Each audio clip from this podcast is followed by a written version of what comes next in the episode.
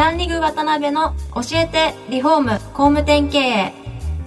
この番組はリフォーム工務店業界に特化した経営コンサルティング事業を手掛ける株式会社ランリグの代表渡辺翔一が住宅業界の経営者や幹部の方を毎回ゲストにお招きし業界の様々なことについてお聞きしていく番組です。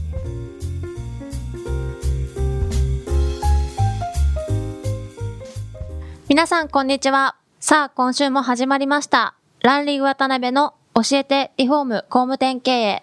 第20回目をお送りします。司会進行の志村玲美です。えー、渡辺翔一です。渡辺さんついに20回目に突入しました。突然しましたね。おめでとうございます。おめでとうございますよく年を越せましたね。年を越してからも何回かね。はい い、や、本当にちゃんと続けれるように頑張ります。ぜひ、えー今後とも皆様よろしくお願いしまよろす。しくお願いします、で、あの、今回も前回に引き続き、えー高垣工務店の代表、石山さんにお越しいただいてます。石山さんよろしくお願いします。よろしくお願いします。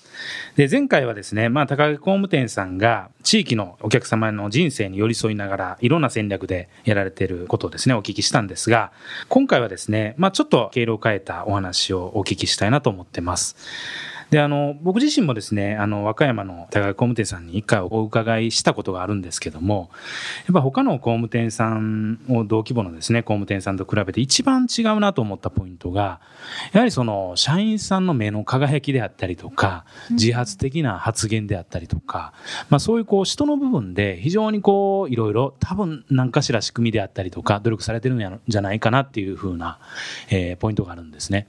そのあたりって石山さんなんかその気をつけられてる部分とか何かしらの仕組みみたいなものって社内に整えられてらっしゃるんですか？そうですね。あの、はい。前回もお話しさせてもらったんですけど、うち、はい社長が倒れた会社だったんで、はい。で、あの、トップダウンがないんですよ。はい、はい。ボトムアップっていう感じで、スタッフからこう、湧き出てくるもので作り上げてるような会社だったんで、なるほど。でそれと僕があの、社長倒れてからそのコーチング勉強させてもらってうん、で、今実はあの、その学んだ仲間と一緒にはい。会社も作らさせてもらってて、あー。で、そこでやった仕組みとかはちょっと今、スタッフにも伝えてる部分があるんですけど、なるほどなるほど。一番ね、大事なのが、えっ、とね、自尊心っていうテーマですね。自尊心。はい。自らを尊敬する心っていう。はいはいはい。で、あの、本当にね、あの、アメリカの、すごいね、あの、い大手の企業とかはみんなやっぱ導入してるもんですしうん、日本でいう、あの、老舗ですね。100年以上、創業100年以上の会社とかも、実はこの自尊心っていうテーマで、スタッフとか育成してるのが共通項なんですよ。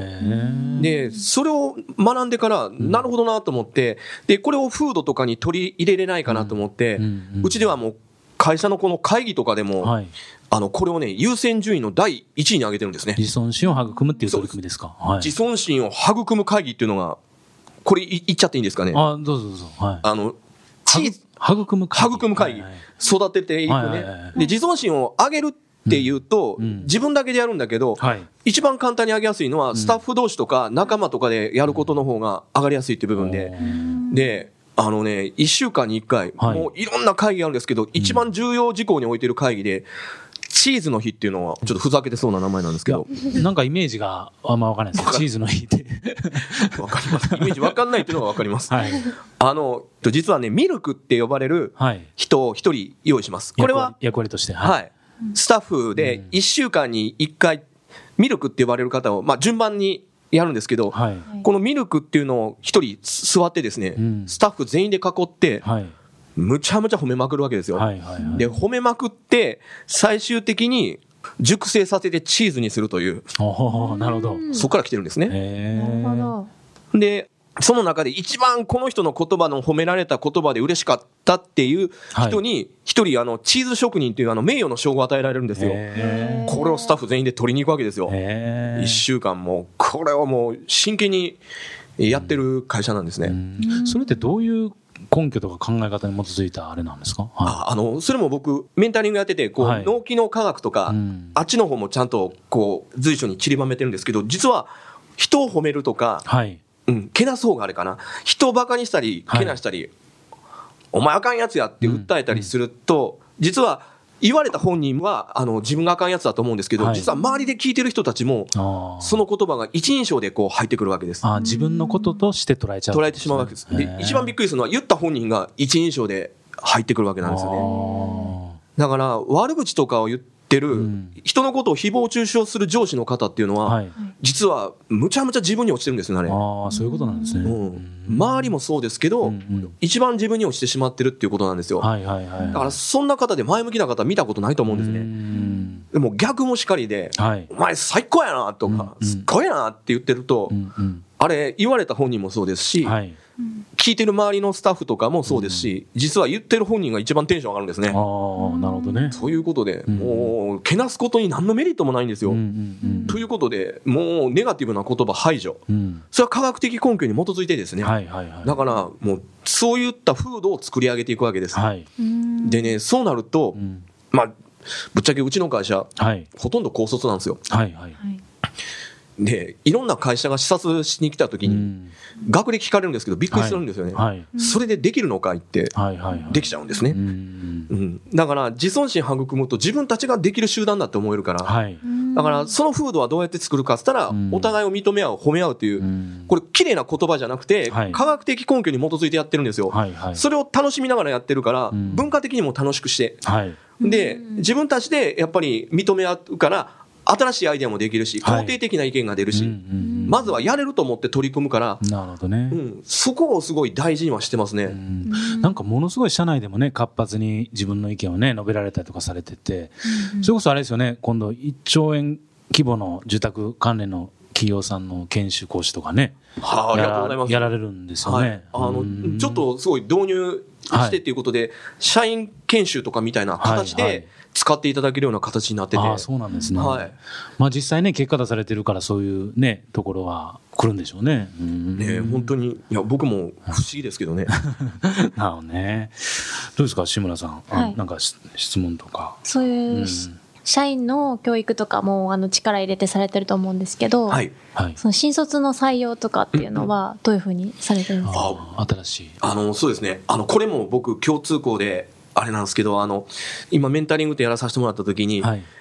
人間ってね、重要なものをうん目に入ってくるらしいんですよ。はいだから、求人広告とかでよく、お給料とか、はい。あの、採用した後の条件あるじゃないですか。はい。はい。休みとか、保証内容とかっていうのを全面的に歌ってしまうじゃないですか。でも、それをゴール設定にすると、うんそれをゴールの人しか集まってこないわけですよ。はい。で、高い工務店でもやってみたら、ほとんどそういった人しか来ないんですよ。でも、大半の会社さんっていうのは、やっぱ自分のね、会社の理念とか考え方に興味ある方に来ていただきたいじゃないですか。はい。はい。だから、うちの会社では、地元で採用する新聞とかでは、高垣好きなやつ集まれだけなんですよ。高垣好きなやつこの指止まれっていうタイトルで。で、そこで集まってくる人素敵ですね。はいはいはい。まずね、最後までお給料のこと聞かない。まあまあ、そうですよね。書いてないわけです書いてないわわけですからね。け。なるほど。なんかね、面白いですね。すねそううんなかなかないですよね。それ目立つ、目立つでしょうね、地方の。そうですね。でで、も、そういう風土の中で、それを好きな人が来るから、うんはい本当に、あの、やりたいで来てくださるんです。はい。うん恐怖の念とかのやらねばならないじゃなくて、やりたいっていう、うんあの、創造的無意識でこう動いてきてくださるんで、うんこの辺はね、ちょっとありがたいなと思いますね。なるほどね。まあ、さっきのその自尊心を中心にした、まあ、教育のスキームとか考え方っていうのは、もちろん社員さんにも当てはまると思うんですけど、それこそ一番なんかトップのね、方に当てはまりそうな気がしますよね。意識改革というか。そうですね。ああの、よく、うちの会社とかも、はいいろいろ来られて、うん経営者の方に言われるのは、うんまあ、うちの社員、あなんか今ね、もうええやつが来おへんねと。ん。なんか、社員のスイッチ入れてほしいわ、みたいなスタンスで来るんですよね。なるほど、なるほど。でこれはね、共通項なんですけど、うん僕もまだね、経営者やってそんなに立てないんですけど、はい。スタッフと一緒に作ってきた会社だから分かるんですけど、トップがスイッチ入らんっていう見方したら、そういう見方しかできないんですよ。トップ自身がってことトップ自身がスタッフがスイッチ入ってないとか、うんいいやつおらへんねんと思ったら、うんうんそのようなものの見方での判断になるんですね。なるほどね。だから、うちの子らはできるっていうスタンスではい。育てるわけですよ。うんうんうんだから、うち入社も2ヶ月ぐらいで、すごいフランクですからね。はいはい俺とかにも、ねえ、ブッチョって普通に呼び呼びかけられるんですよ。まあまあ、それはちょっと特殊かもしれないですけどね。まあ特殊だと思うんですけどねはいはいはい。でも、そのフランクさな部分は確かに、すごいエネルギーにはなってるような形だとは思いますね。なるほどね。そしたら社長が言ってることが直接的に社長の脳みそに返ってきて、それが行動に移っちゃってるっていうことなんですよね。そうですねん。おっしゃる通りですね。なるほど。はい。そしたら4回目もそろそろ、えー時間になってまいりました。はい。はい。では渡辺さん、教えてポイントをお願いします。はい。えー工務店の教育のポイントは、自尊心を育むことに注力すべし。でいかがでしょうか？素晴らしすぎますね。どんどん素晴らしくなるね、渡辺さんね。これもあれですよね。自尊心を育んでいただいてるんですよね。素晴らしい。もうこのラジオでね、はいラジオじゃねえや。このね、ポッドキャストですね。、はい。届けたいです。はい。はい。はい素晴らしい教えてポイントをありがとうございます。はい。はい。ではですね、まあ、石山さん、せっかく4回にわたって出演いただきましたんで、はいえー最後に感想などありましたら、ぜひお聞かせください。はい。あそうですね。あの、本当にまあ、どんどんあの、人口が減っていく小さい証券でやらさせてもらってるもんなんで、はい。まあ、そういったね、工務店さんとかの経営者の方に届いたらいいと思うんですけど、はい。やっぱ最終的には逆に減っていくことが僕ら武器になるのかなと思うんですよ。で、そこで出せる魅力っていうのは絶対あると思うんですね。で、昔ながらの工務店とかのやり方に僕は戻っていくのかなと思うんですよ。僕は逆に過去通ってきた道にもう一回戻るんだと思ったら、なんか自信持っていい家作っていったらいいんじゃないのかなっていうふうに思うんですね。なるほど。はい。だから地域の寄り添い方っていうのはまさにそういうことかなと思うんで、逆に僕らの時代来たんじゃないのかって、なるほど、なるほど。超前向きな言葉で終わりたいと思いますけどね。はい。はい。ありがとうございます。はい。と、本日まで4回にわたり石山社長にゲストでお越しいただきました。石山社長、ありがとうございましたあ。りがとうございました。ありがとうございます。今回もランリグ渡辺の教えてリフォーム工務店経営をお聞きいただきありがとうございました。番組では渡辺や住宅業界の経営者幹部の方へのご質問を募集しています。ウェブサイトランリグにあるお問い合わせフォームよりお申し込みください。お待ちしています。